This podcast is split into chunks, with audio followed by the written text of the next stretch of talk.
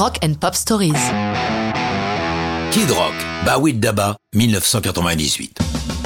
Vous aimez les sales gosses Kid Rock est pour vous. Mélangeant son rock avec de la country et du rap, il en a perturbé plus d'un depuis ses débuts dans les années 90.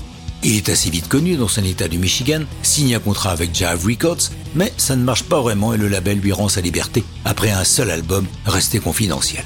Dans les années qui suivent, il en publie deux autres autoproduits qui installent un peu plus son style unique, mais dans un pays de la taille des États-Unis, une autoproduction ne lui permet pas d'obtenir un destin national. Cependant, sa réputation locale attire une filiale des disques atlantiques, Lava Records, qui lui permet de publier en 98 son premier album d'envergure, Devil Without a Cause. L'une des chansons qui va faire son succès, c'est Bawit Daba. Drôle de titre, n'est-ce pas? C'est un démarquage du hit rap historique de 79, Rapper's Delight de Sugar Gang.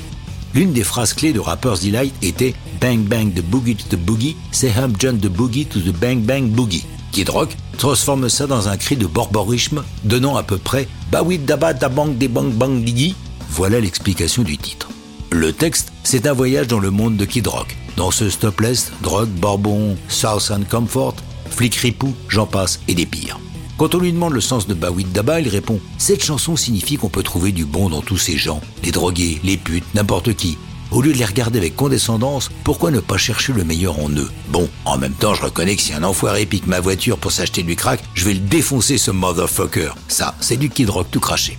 MTV va s'enticher de lui et les téléspectateurs vont être fascinés par ce rappeur rocker blanc et son clip filmé dans un parc de caravanes entouré de jolies filles et de ses potes qui ont l'air d'être des durs de durs. À la cérémonie des MTV Video Music Awards, il est nominé comme meilleur nouvel artiste et meilleur clip rock. Ce soir-là, il partage la scène avec Aerosmith et Run DMC, en quelque sorte les initiateurs de ce mélange des genres.